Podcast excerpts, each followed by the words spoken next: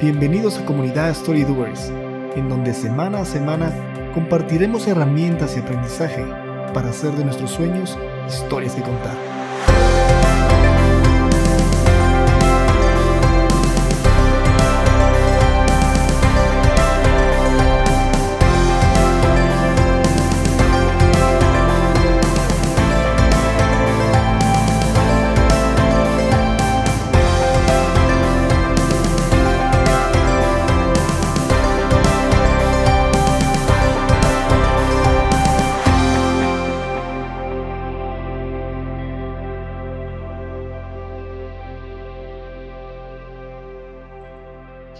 Amigos, qué gusto estar nuevamente con ustedes. Gracias por permitirnos llegar nuevamente a sus oídos y así podemos compartir con ustedes información valiosa, aprendizaje y una que otra herramienta que les servirá para afrontar los diferentes retos de la vida y así juntos podamos escribir esas historias que contar.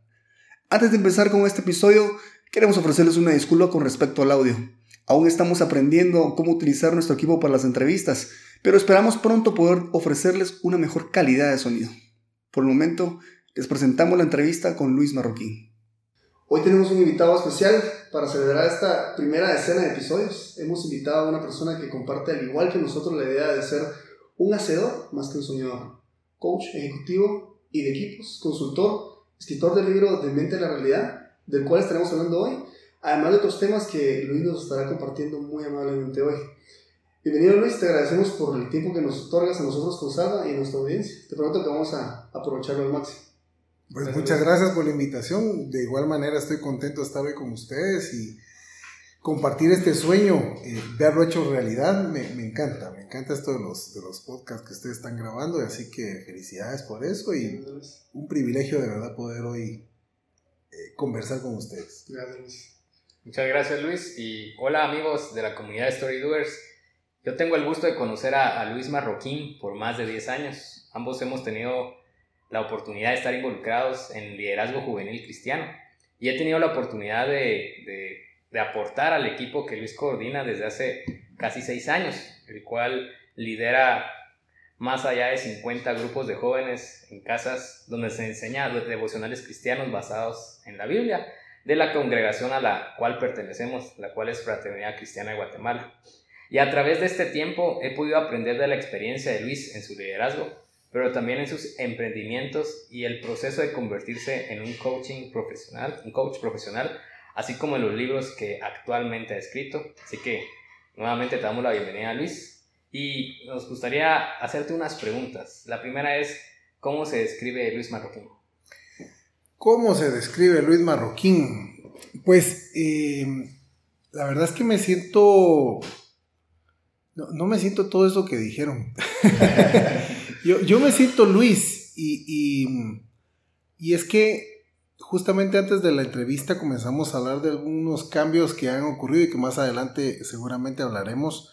Así que yo soy Luis y, y, el, el, tema coach es interesante porque un coach es un compañero al final. O sea, un coach no es un maestro, no es un mentor, un coach es un compañero compañero de la vida, un compañero para ayudarte a resolver un determinado proyecto o una idea. Así que si, si de pronto algo se parece más a lo que, a lo que hago y a lo que vivo, es, es coach, pero me gusta la palabra amigo y, y, y, ser su amigo, pues me encantará. Muchas gracias, igual con nosotros. Y pues para comenzar con las preguntas, eh, algo que a mí en lo personal me da mucho la atención de las personas es el tema de la rutina. Eh, algunos pues tendrán una rutina matutina, otros en la noche, en temas como el tuyo, de escribir un libro o, concentrarte en, diferentes proyectos. ¿Cómo es un día normal de, de Luis y si tenés algún tipo de sistema en donde ves tus procesos o los hábitos, el control de estos, ¿verdad? Un calendario, etcétera, si nos puedes compartirlos. Ok, pues la idea de cuando uno escribe un libro ese poder aportar la mayor cantidad de ideas que uno ha podido generar o experiencias que uno ha podido tener.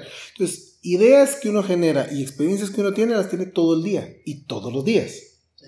No necesitas realmente en algún momento dado ponerte a, pensar, eh, ¿qué voy a escribir? Diariamente estás viviendo algo.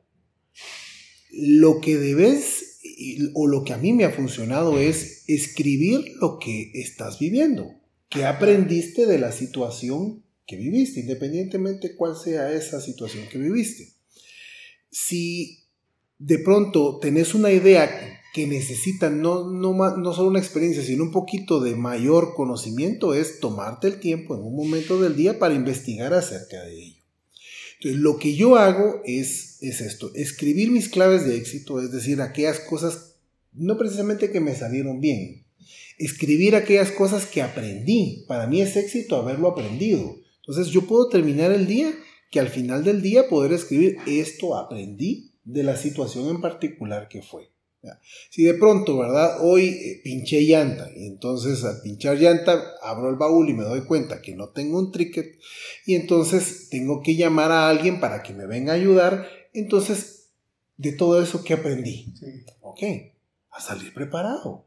Uno, a dos, a tener una red de contactos a quien llamar. Tres, a que una persona puede ocurrirle algo en el camino y uno debería salir con suficiente tiempo. Cuatro, a que eh, no sos infalible, cualquier cosa te puede ocurrir, así que estar preparado emocionalmente eh, en todos los aspectos, ¿verdad? Eh, yo, yo conocí a personas que siempre andan preparadas con, herramientas y cosas. Yo no soy de esa persona que anda siempre preparada con, con unas herramientas, o no lo era.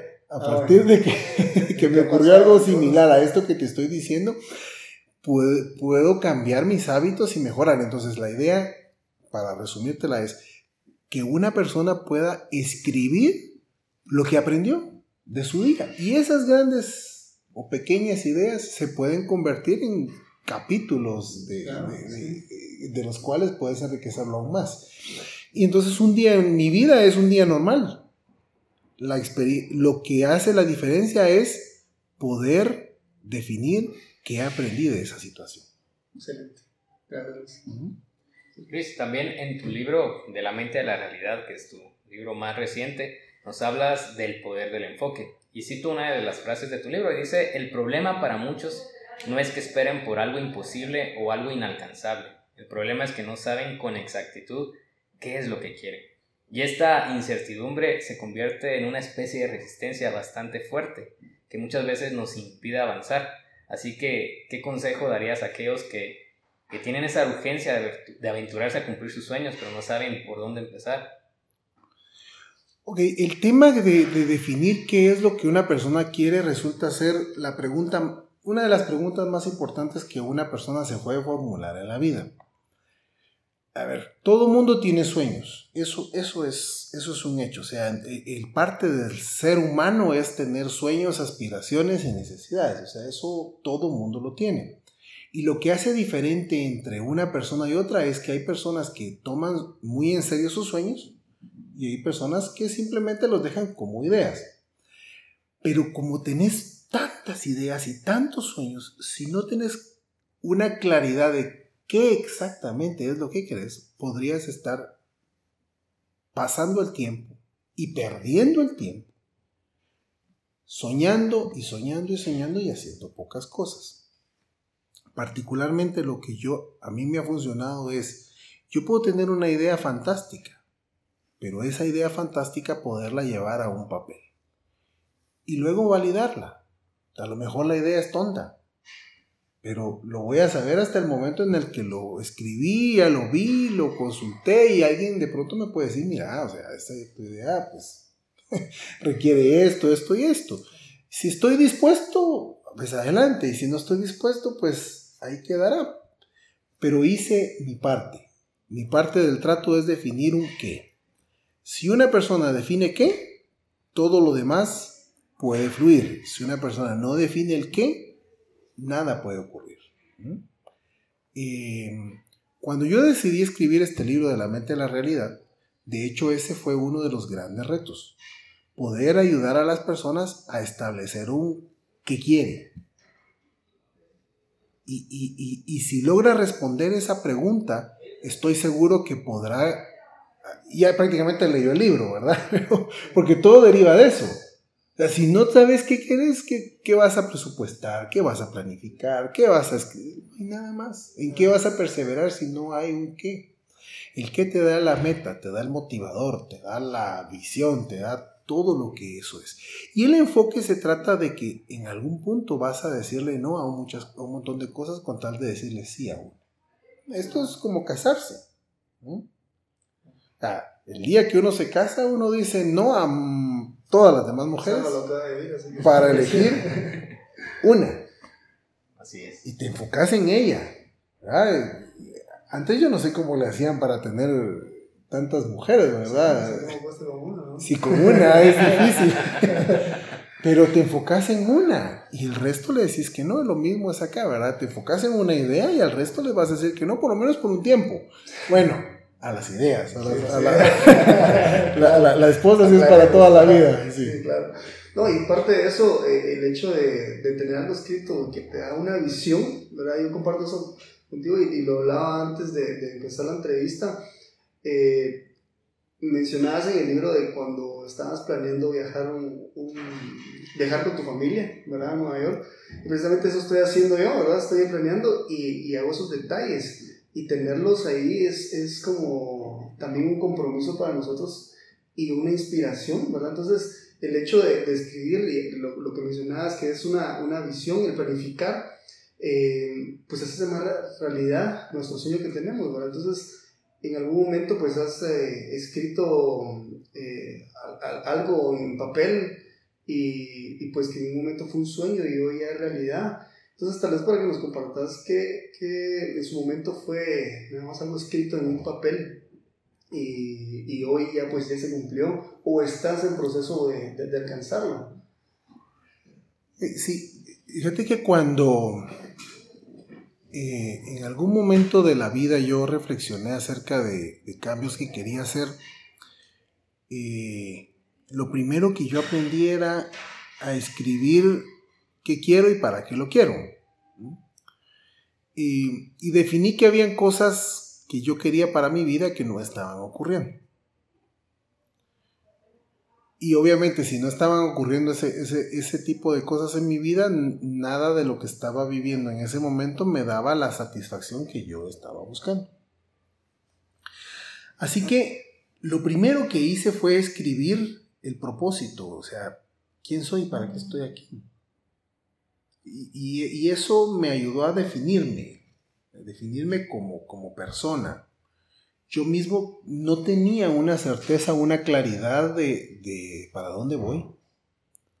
Y fue hasta el momento que lo escribí. De hecho, en el libro de la mente de la realidad, en la introducción, está cuando yo escribí mi propósito de vida. Y, hoy lo puedo decir porque ya incluso lo, lo memoricé, ¿verdad? Yo, yo soy una persona que alcanza lo que se propone y disfruta ayudar a otros a alcanzar lo mismo, lo que ellos se proponen encontré que esa es mi pasión. Yo no dice que filosófico, no, pero eso sí me salió del corazón. O sea, cuando yo encontré que esa era mi visión y eso era lo que disfrutaba, y haberlo puesto en un papel y decir, esto es lo que soy. Cuando lo leo, sí me veo ahí. Y entonces me hace soñar. De ahí se derivó el libro de la mente de la realidad. De escribir esa frase. Porque dije, bueno, ¿qué puedo yo aportarle a las demás personas? para ayudarles, porque, ok, yo me encanta alcanzar lo que me propongo, pero no, no me gusta el sentido de solo yo. ¿Cómo ayudo a otros a alcanzar lo que se proponen? Y esa fue la razón de que nació de la mente a la realidad. A partir de, un, de una visión y un propósito puesto en dos líneas. Porque eso se escribe en dos líneas. Pero esas dos líneas derivaron en un libro y en una carrera y un montón de cosas que me he venido entrenando y especializando con el fin de cumplir ese propósito. Y, agregando a esta temática, Luis, creo, creo que el proceso para convertirse en un story doer, como llamamos nosotros aquellos que hacen de sus sueños historias que contar, eh, implica perfeccionar también el arte de priorizar, de saber decidir en qué meta voy a involucrar esfuerzos, recursos y tiempo. Eh, ¿Qué nos puedes decir al respecto? ¿Crees que es viable que una persona se pueda enfocar en varias metas? ¿O recomendás que solo sea en una sola dirección tu esfuerzo? Los seres humanos tenemos la capacidad de hacer muchas cosas al mismo tiempo. Sobre todo dicen que las mujeres tienen el, cerebro muy bien desarrollado para hacer muchas más cosas al mismo tiempo. hay chistes de eso, ¿verdad? Pero yo creo que el ser humano en general tiene la capacidad de hacer varias cosas al mismo tiempo. Sin embargo, hay cosas que pueden complementarse, hay cosas que pueden hacerse una detrás de otra, pero hay cosas que sí se estorban. Entonces, yo puedo alcanzar dos metas al mismo tiempo siempre y cuando esas metas no se estorben o no se interfieran. Si se complementan, yo les decía hace un momento, ¿verdad? Por ejemplo, bajar, bajar de peso y ahorrar, pues son dos metas perfectas. O sea, yo no tengo problema con ambas. Es más, puedo ahorrar bajando de peso, dejando de comer tantos restaurantes de comida en la calle. O sea, hasta se complementan. Eh, eh, son dos metas viables, ¿verdad? Yo puedo lograr una cantidad ahorrada y puedo reducir una cantidad de libras. Seguramente que sí. Lo que en algún momento podría cruzarse es si yo quiero llevar dos carreras al mismo tiempo, dos trabajos que me van a demandar tiempo, esfuerzo, cerebro, pasión y yo solo tengo las mismas horas como para poder partirlas. Eh, y, y eso pues tendría que ser una persona demasiado organizada y que no le sufriera ninguna contingencia en el camino para poderlo llevar. Entonces, para evitar ciertas frustraciones con respecto a que yo quería hacer las dos cosas o tres cosas al mismo tiempo, mi recomendación o mi experiencia personal es, ok, si algo es prioridad, es prioridad, eso se hace primero y luego viene lo segundo y luego lo tercero y luego lo cuarto. Y cada uno llevará su orden. Y eso me da mayor satisfacción porque, porque voy logrando, voy teniendo mayores éxitos. Ya logré lo primero, ok, sale de la lista porque era la prioridad y ya tengo un segundo en entrar. Termino el segundo, sale de la lista y entra un tercero y así nos vamos. Y entonces vas a hacer más cosas en menos tiempo porque en lugar de estar gastando el tiempo en hacer n cosas, tratando de que a la misma velocidad resulte, eh, vas a lograr mayor efectividad y a lo mejor te tarda lo mismo, a lo mejor te tarda más de una, de una forma o de la otra, pero tenés más satisfacción cuando ves resultados una a una. Exactamente. Y parte de esto, el hecho de tomar decisiones que uno pues te puede llevar a, al éxito o al fracaso, uno no sabe, ¿verdad? Pero el, el hecho de tener prioridad en, en, un proyecto, en una profesión, lo que comentabas, en algún momento has tenido que dejar algo que quizás te gustaba, quizás te apasionaba, pero tal vez lo otro, por lo que optaste, te apasionaba más. Entonces, en algún momento has dejado algo que pues no tenía en conexión con lo que querías y lo dejaste para poder hacer lo que sí en verdad te apasionaba. Pues, pues bueno, sí, de hecho sí, yo, yo de profesión soy ingeniero de sistemas y y es curioso porque como, ingeniero, pues sí, me encantan cosas de, la cabeza del ingeniero como la estructura, la organización, el buscarle salidas y resultados a todo. Esa es la cabeza del ingeniero. Pero por otro lado había una parte dentro de mi ser que necesitaba hacer algo que le apasionara. Y yo llegando a los 40 años tuve un incidente a, mí, a mí los incidentes como que me cambian la vida, ¿verdad? Y en ese incidente me hace reflexionar en, el propósito que les hablé hace un momento. ¿Quién soy y qué estoy haciendo aquí? parecía una pregunta sacada de otro planeta, ¿verdad? ¿Y quién soy y qué estoy haciendo aquí? Pero esa la escribí en, un hospital, donde no tenía mucha opción de hacer muchas cosas. O sea, tenía aparatos en un lado, aparatos en el otro lado, no podía salir del hospital, seis semanas recluido, así que lo que me quedaba era pensar, meditar, orar, y lo poco que podía hacer era escribir. Entonces en ahí yo me di cuenta que la carrera que yo tenía es una carrera que si bien es cierto me gustaba y me había producido ciertas satisfacciones, no era exactamente lo que yo amaba. Así que tuve que tomar una decisión. Y la decisión fue sacrificar mi carrera a cambio de perseguir mi sueño. Probablemente esa decisión implicaba un sacrificio económico, eh, y lo fue, y un sacrificio eh, en empezar de cero, porque no tenía nada. El otro ya tenía algo. Sí, ya estaba acostumbrado. Pero, pero si yo quería llegar a algo que yo realmente amaba hacer, llegar a tener algo allí, tenía que empezar en algún momento. Entonces decidí que ese era el momento de empezar. Eh, esto es como que vas en tu carro y vas cómodo, pero sentís que no vas eh, en la dirección que deberías ir y no vas en el carro que quisieras ir. Así que es bajarte de ese carro y comenzar a caminar a pie. E, es más o menos eso. Con el tiempo de esa decisión te vas dando cuenta que, el, que sí vas en, en la dirección que sí querías ir. Es más cansado, quiere más esfuerzo. Eh, pero estás feliz.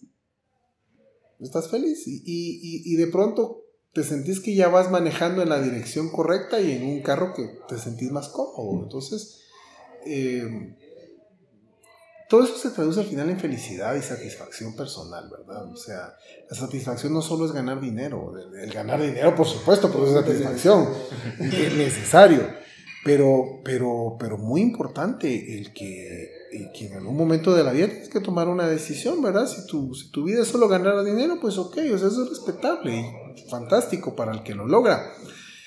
Pero pero vemos gente loca que de pronto nos interesa sí ganar dinero, pero haciendo lo que amamos hacer. Entonces yo, eh, mi sueño y mi aspiración es cada día sí ganar dinero, pero haciendo cosas que realmente disfruto hacer. y, además de eso también ayudar a otras personas, que es muy importante, ¿verdad? Pues eh, al final mi negocio resultó ser ahora ese. Mi negocio es ayudar a otros. O sea, el éxito del otro es mi éxito. Claro. Y entonces eso me produce mayor satisfacción. Y, me gusta toda, toda esta temática que estamos hablando, porque muchas veces hay personas que no salen de su zona de confort porque el salario que ganan les da una columna sobre la cual apoyarse en el día a día, en la rutina. Y muchos sueños terminan muriendo porque por ese miedo a saltar, ¿verdad? Y quizás vamos a tomar en alguna temática diferente en este episodio, pero yo, también quisiera considerar la parte en que muchas veces eh, está la gente que es más valiente de inmediato, por así decirlo, y se lanzan al agua, como decimos aquí en, Guatemala, sin estructura, sin presupuesto, sin planificación. Y en tu libro eh, mencionas un método que se llama la escalera de la mente a la realidad. Eh, nos gustaría abordar en un próximo episodio quizás esta, esta estructura a fondo, pero a mí me gustaría que pudieras compartir con la comunidad algunos tips básicos para, para poder comenzar a estructurar tu sueño, para no lanzarte a correr sin saber a dónde o, o sin saber si tienes todas las herramientas para, para comenzar. Bueno, la, la escalera, sí, como ustedes dicen, en algún momento la podemos profundizar. Son cinco pasos básicos. Yo le llamo éxito en cinco pasos porque son cinco pasos que sí funcionan, ¿verdad? Pero lo voy a decir muy brevemente, ¿verdad? Lo primero es enfocarse, definir qué quiero. Lo segundo es escribir todo ese conjunto de ideas, porque tenemos, tienen que dejar de existir solo en la cabeza de la persona, tienen que llegar a existir en algo. En el momento en que lo pones en por menos un papel, o en tu computadora, o en tu teléfono, o en tu tablet, comienza a existir en algo, ya está visible, no solo para mí, sino para el mundo que me rodea al compartirlo yo estoy haciendo un compromiso con otras personas, porque ya ves que las personas de pronto van a preguntar, ¿y cómo te fue con aquel proyecto que me dijiste? Entonces eh, uno tal vez hasta por amor propio, por orgullo, sigue, porque dice uno, ya hablé, ¿verdad? ya lo dije y lo tenés que hacer. Lo tercero es tomar una decisión, y el tomar una decisión que cualquiera dice, toma una decisión, pero tomar una decisión es, una, es algo más que eh, un buen deseo como yo lo ejemplifico, es como el matrimonio. Tomar una decisión es, te subís en, una, en un barco en el cual no sabes cómo va a salir, pero te vas a esforzar por hacer que funcione. No, no te subís por el resultado, te subís por la aventura que vas a vivir haciendo que esa idea funcione. En el matrimonio así es, aquellos que se casan eh, pensando y vivieron felices para siempre, pues se dan cuenta que al día siguiente de la boda, pues ya las cosas son distintas. Y una semana después son distintas, y un mes después son distintas. Entonces el vivieron felices para siempre no es exactamente así. Hay que tomar la decisión, ok, vamos a trabajar a que esto funcione. Para toda la vida, porque en ese altar juramos que iba, que íbamos a hacerlo. en salud o enfermedad, en pobreza o en riqueza, para bien o para mal, hasta que la muerte nos separe. Así funcionan con las ideas y los proyectos. Si tomas una decisión es, en salud o enfermedad, vas a hacer tu idea. En pobreza o en riqueza, tengas o no recursos, agarras tu idea y la vas a ejecutar. Por eso yo estoy feliz de que ustedes estén haciendo este proyecto porque seguramente es un proyecto que ustedes tenían en la mente, querían realizar. Y dicen, bueno, vamos para adelante y hay que meterle plata porque hay que comprar los aparatos y todo esto. Pues vamos para adelante, ¿verdad? Porque lo haces funcionar o lo haces funcionar. Para bien o para mal, lo haces funcionar. Hasta que se haga una realidad o la muerte lo separe. bueno, y solo para terminar, el método tiene, tiene una siguiente fase, que una vez que tomaste una decisión, planificas, luego ejecutas, y el último es perseverar, ¿verdad? O sea, la perseverancia es la que hace la diferencia. Todo proyecto puede ser fantástico y tener todas las, las otras partes, pero si no persevera una persona, no, no, no hay posibilidades todos los proyectos pueden llegar a funcionar si las personas se deciden perseverar hasta que funcione. Excelente, y sí, parte de la siguiente pregunta que te quería hacer era eso, ¿verdad? Tal vez el, el cómo las personas que tienen esa idea, eso, ese sueño, cómo poder empezarlo, ¿verdad? Y es vencer ese temor. Todos tenemos en, en ser lastimados o en fracasar, etc. Pero, ¿qué herramientas te han ayudado o, o qué fuentes de información o etcétera te ha ayudado a la fecha o te sigue ayudando para mantenerte en línea y, decir, bueno, cualquier proyecto que yo vaya a empezar, yo tengo esto que me, que me ayuda como base, además de la estructura que nos mencionaste ya, eh, puede ser también, además de fuentes, puede ser un mentor o algunas personas que te han apoyado en su momento para decir, no, si puedes, dale para adelante. Sí. A mí me, me mantiene motivado eh, la oración, la lectura de la Biblia y definitivamente hubo, hubo un detonador, hubo un detonador en, algún momento dado y, ese detonador es, es, el despertar a esto es lo que quiero hacer. Y ese, y ese detonador yo sí lo encontré en algunos libros y, cito uno porque ese libro yo creo que, que, lo puedo recomendar ampliamente. Es más, creo que el autor escribió otras cosas al respecto. Es, Tommy Newberry, ese es el nombre del autor. El libro del éxito no es casualidad. Yo, yo ahí encontré un detonador emocional, mental, que me ayudó a decir, ok, para adelante. ¿Mm? Y de ahí en adelante he encontrado, pues no un camino de rosas, pero ya sabía que me estaba metiendo, ¿verdad? O sea, eh, parte de lo que escribo en el libro yo es esto, a ese caminar eh, en medio del, de las dificultades. O sea, no, no es fácil cuando, cuando tomas una decisión de esta naturaleza. Pero para adelante. O sea, y tu motivador diario lo puedes encontrar en muchas, de muchas formas. Yo lo encuentro hoy en, la oración constante, en, tener una relación con, con Dios y el poder continuar alimentando mi alma a través de la lectura de la, Biblia y es, y es lo que a, mí personalmente me motiva y me mantiene conectado.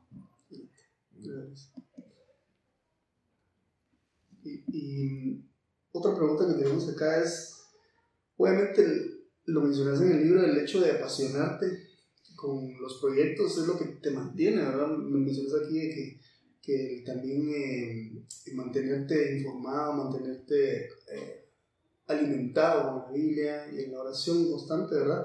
Pero también mencioné la parte de, mantenerte hasta el final en los proyectos que tenés. Eh, bueno, una parte es qué proyectos te mantienen apasionados y comprometidos actualmente y, qué proyectos tenés pensados en un futuro y a la vez los que quieran también, ¿verdad? Lo que, lo que te mencioné anteriormente, porque quieren empezar a trabajar en algo que les apasiona, ¿cómo ellos podrían empezar y cómo poder mantenerse hasta el final?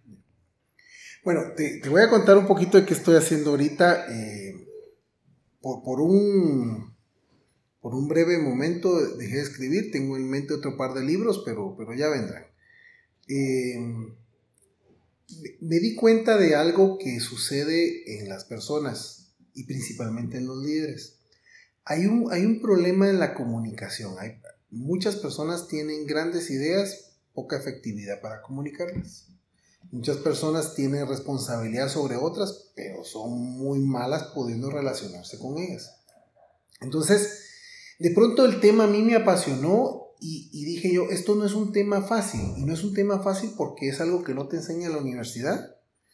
No te, se supone que te lo enseña la vida. Y la última vez que yo recuerdo que alguien me habló de cómo comunicarme correctamente fue en tercero primaria, cuando yo tenía como ocho años. Y, de ahí para acá, eh, eh, solo aquellas cosas que yo por mí mismo he buscado. Entonces, eh, desarrollé un proyecto ahorita que se llama, es, un programa de entrenamiento de comunicación asertiva. El programa de entrenamiento de comunicación asertiva lo que pretende es ayudar a los líderes principalmente. No digo que solo los líderes, pero los líderes son los que creo yo tienen mayor necesidad. Para poder influir en la vida de las personas con las cuales están dirigiendo, lo mejor que pueden hacer es trabajar en mejorar esta habilidad, la habilidad de la, de la comunicación.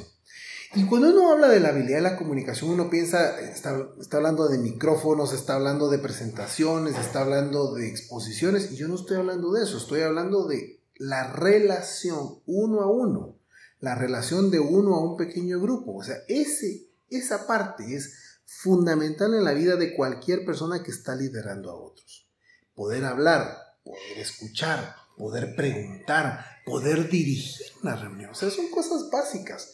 Pero como te digo, como, la uno lo enseña, y, y, la verdad es que muy pocos cursos que yo conozca enseñan cosas de esta naturaleza, dije yo, me voy a emprender a preparar un programa de alto nivel para gente que está ocupando puestos de liderazgo. Entonces, me tiene emocionado, ocupado este, mucho trabajo de escribir, de investigar, de probar teorías. En mi diario vivir estoy probando cosas de la comunicación, porque si me subí en este barco dije voy a hacer que funcione, para bien o para mal, voy a hacer que esto funcione hasta el final de la comunicación asertiva.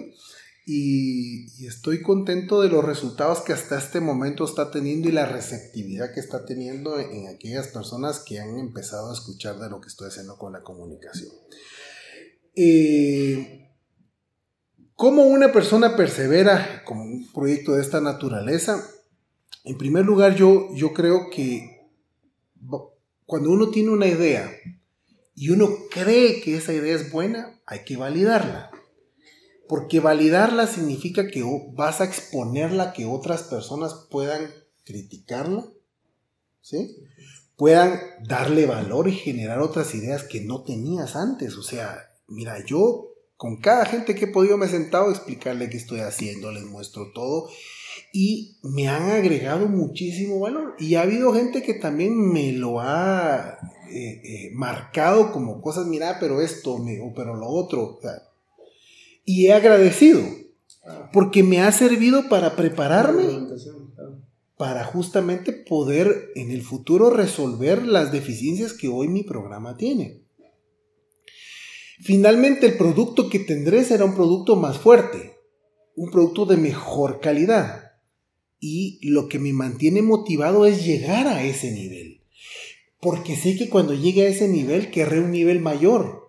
O sea, yo no le veo fin a esto. Ah, bueno, ya hiciste un programa de comunicación y ahora qué más se me ocurren un montón de programas más, pero, pero la idea es que yo quisiera, si, si logramos cubrir la expectativa y logramos cambiarle la vida a la persona, al líder, a través de la comunicación, yo querré y me gustará lograrle subir todavía más el nivel. Ahorita vengo justamente de una reunión donde el año pasado di un programa similar a este.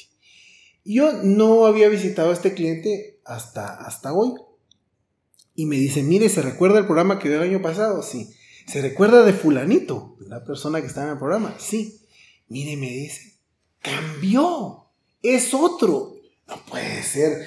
Y le digo, ¿por qué no puede ser? Porque antes del curso me dijo la persona que me había contratado, mire, esta persona es problema. Y que me diga que la persona cambió y me dice, mire, es la persona que más aprovechó este curso. Eso ese detonador. Sí, es un detonador. Entonces, mira, me hace sentir contento y, de hecho él está pidiendo más. Ha estado, dice, mire qué bueno que vino porque esta persona ha estado pidiendo, mire, de nosotros, deme más. Entonces, el mantenerme motivado es justamente generar más valor a las personas. Entonces, de lo que estés haciendo, sea lo que sea que estés haciendo, no hay un tope, no hay un límite. Lo que esté haciendo siempre va a haber, más y más y más y más y más. Y la pregunta será, ¿y qué más? ¿Y qué más puedo hacer? ¿Y qué más le puedo agregar? Y eso cuando tú sentiste en ese proyecto que nadie tiene en el mundo porque le fuiste agregando tanto valor que se volvió proyecto estrella. Y bueno, como mencionaba al principio de este episodio, la amistad con Luis a nivel personal nace de nuestro voluntariado en, la iglesia cristiana a la cual asistimos. Y me gustaría abordar puntualmente el tema de la fe, Luis. ¿Cómo es que ha influido tu fe en Dios respecto a tu fe personal, tu fe en ti mismo y cada meta que has alcanzado y, esperas alcanzar. Qué bueno que me lo preguntas porque yo creo que metodologías hay muchas. De hecho, alguien podría comparar mi libro con otras metodologías y decir, ok, esto se parece a o yo lo he leído acá. Y la verdad es que yo no escribí mi libro, eh, eh, no inventé el agua azucarada ni inventé la rueda. Yo solo puse en orden ideas que funcionan. Y, y, así lo digo en la introducción. O sea, esto es la sumatoria de un montón de ideas de un montón de gente que puestas en este orden han demostrado que funcionan. Me funcionaron a mí le han funcionado a un montón de gente. Pero hay un factor que hace la diferencia. Y es que uno no sabe el resultado de, la elección que tiene. Uno no sabe si las cosas te van a salir bien o te van a salir mal y no sabes si de pronto aquellas cosas que vos pensaste que es, no, esto definitivamente va a resultar, resulta ser todo lo contrario. Y personas con las que esperabas contar, de pronto no contás. Así que un factor que hace la diferencia para mantenerte en tu proyecto de vida y en lo que vas a hacer es la fe en algo más grande y más poderoso de lo que sos vos mismo. Porque una persona por sí misma es incapaz de resolverlo todo. No tenés todas las respuestas, no tenés todos los recursos. No podés hacerlo todo. Siempre dependerás de más personas y siempre dependerás de más conocimiento. Pero, ¿y qué pasa si las personas te fallan? ¿Y qué pasa si de pronto se te acaban todos los recursos? ¿Y hacia dónde volteas a ver? Si tú volteas a ver hacia algo que es más grande, más alto, más poderoso, que tiene todo el poder, todo el conocimiento y toda la sabiduría, solo hay uno, eso es Dios. Entonces tener tu fe más allá de tus posibilidades te permite llegar a cosas más allá de tus posibilidades. Eh, eh, eh, te lo resumo de esa manera. Entonces la fe en Dios para mí es el factor que va a hacer la diferencia entre aquella persona que logra llegar, sí, pero no solo logra llegar, logra llevar, llegar motivado, contento, feliz, satisfecho, agradecido, porque hay personas que pueden llegar al final, pero haber dejado en el camino un montón de muertos, y, y, maldiciendo un montón de gente porque no le ayudaron. Pero aquí llegas al final contento y agradecido. Y agradecido principalmente con aquel que te ayudó a llegar ahí. Y esa es la fe en Dios. Bien, muchas gracias. Eh, Luis, entiendo que tenés un hijo adolescente, ¿verdad? Eh, yo también tengo un hijo, pero tiene tres años. Lo que yo trataba de, trasladarle a él es algunos conocimientos que he tenido, eh, algunos hábitos para que él tenga y que se forme, para en algún momento pues él crezca y tenga una buena base respecto a lo que yo le he compartido. quisiera que nos compartieras qué es lo que has dado a tu hijo como una guía, esa base para que él se forme y si lo hiciste desde una temprana edad para él o, o esto es hasta ahora, ¿cómo, ¿cómo has trabajado eso con tu hijo, Luis? Pues, eh, hace un rato les conté que a mí los hospitales son los que me traen cambios, ¿verdad? y yo he tenido algunos accidentes en el camino y en, el año 2009, no, no recuerdo exactamente qué año fue. Me sucedieron dos incidentes eh, que marcaron mi vida, dos incidentes en los cuales casi pierdo la vida. Pero en el segundo incidente, que fue un accidente de vuelta en una motocicleta, eh, tuve que pasar mucho tiempo en casa otra vez. miren, estos tiempos de, recuperación, ya les voy agarrando cariño, porque, porque voy aprendiendo. ¿eh? Lo has cambiado también, ¿verdad? Sí, em, pero estando ahí yo pensaba, ¿qué hubiera pasado si en alguno de estos dos incidentes yo hubiera perdido la vida? Porque sí, o sea, eh, fueron incidentes serios en donde no fue un juego, o sea, realmente pude haber perdido la vida. Y la conclusión es que yo no, que yo no sabía qué iba a pasar con mi hijo si yo moría. Mi hijo en ese entonces tenía, tenía nueve años y me, entró una, una aflicción en pensar, ¿qué va a ser mi hijo? Y pensar siempre en el dinero, pensar en posesiones, ¿qué le voy a dejar? Pero me di cuenta que no tenía tampoco mucho que dejarle en ese momento. Así que pensé en dejarle algo más importante que eso, y es un legado. Y un día, eh, como diría alguna canción, papel y lápiz en mano, escribí una frase. Escribí, querido hijo. Porque iba a empezar a hacerle una carta. Cuando escribí, querido hijo, yo sentí partirme en dos las siguientes líneas no las pude escribir fluidamente porque realmente me había quebrado y partido en dos. les contaba que yo las primeras notas de estas las escribí literalmente llorando porque yo sentía que me estaba despidiendo de mi hijo. Yo no sabía ese, ese momento cuándo iba a ocurrir, no ha ocurrido aún, gracias a Dios, eh, pero sé que pues cuando ocurra ya dejé algo y, cuando pensaba en esto, pensaba en un montón de muchachos que no han tenido también palabras de afirmación de su papá. Así que decidí abrirlo y más que palabras para mi hijo, decidí escribir palabras para cualquiera que se llamara hijo. Y eso lo somos todos. Y que pudiera encontrar en ese libro palabras que más que de un autor, pudiera como que escuchar a su papá diciéndole, mi hijo, tú puedes y mostrándole que hay un camino más allá de, esta simple vida, un camino que, que, lo puede llevar por el camino correcto y es acompañarse de Dios. Así que eso fue parte de los legados que dejé en ese libro. El libro, gracias a Dios, se lo pude entregar en sus manos a mi hijo. Eh, al día de hoy eh, lo sigue teniendo. Es una huella que quedó marcada en su corazón no sé cuántas veces lo ha leído, ¿verdad? Pero, pero él sí lo menciona como, eh, él ahorita tiene 17 años y sí lo menciona como un evento en su vida, o sea, sí marcó algo. Eh, obviamente no lo lee ahora, pues, ¿verdad? Pero yo estoy seguro que el día en el que yo ya no esté, él tiene una guía y tiene mi corazón puesto en, en palabras. Entonces mi consejo para otros papás que pudieran oír esto, ¿verdad? Es dígaselo. Y si mejor aún, escríbaselo. déjele un legado, marque la vida de su hijo, marque su corazón, porque esto usted no sabe hasta dónde lo puede llevar. Y e, esa es la manera en la cual yo, yo he podido educar a mi hijo y por supuesto compartirle mi fe, lo que yo hago, lo que yo pienso. No en todo estamos de acuerdo, pero en todo nos apoyamos. Así que ha sido para mí una, vida de, ser un papá feliz, apoyando a mi hijo y verlo crecer y enseñarle lo que, lo que él necesita, según mi percepción, ¿verdad? A lo mejor necesita más cosas, pero lo donde mi, corazón y mi conocimiento da, he, tratado de, de, transmitírselo, ¿verdad? Que no, yo no quedarme con aquello que no se lo dije. Eh, eh, yo sí soy de los que, independientemente que tenga un hijo hombre de 17 años y que a veces tiene barba, yo sí le doy un beso.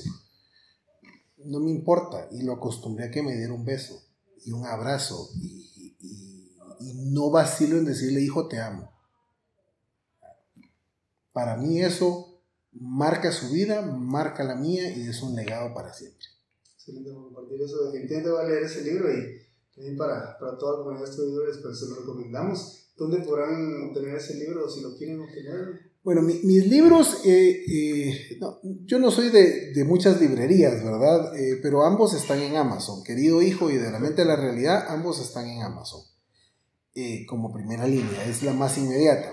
En Guatemala se vende en, librerías como la Frater Librería. Eh, de museo tiene De la mente a la realidad. Eh, me parece que Sofos todavía tiene algunas unidades. Y no estoy seguro Artemis porque pusimos algunas cuantas unidades acá. Pero, pero si algunas librerías tienen unidades nuestras. Y lo otro es que me siguen a través de las redes sociales porque ahora ya tenemos entrega a domicilio de los libros. Entonces, este, si alguien lo quiere comprar, ahí está cómo lo hacemos y este, con mucho gusto le enviamos el libro a su casa y firmado por el autor.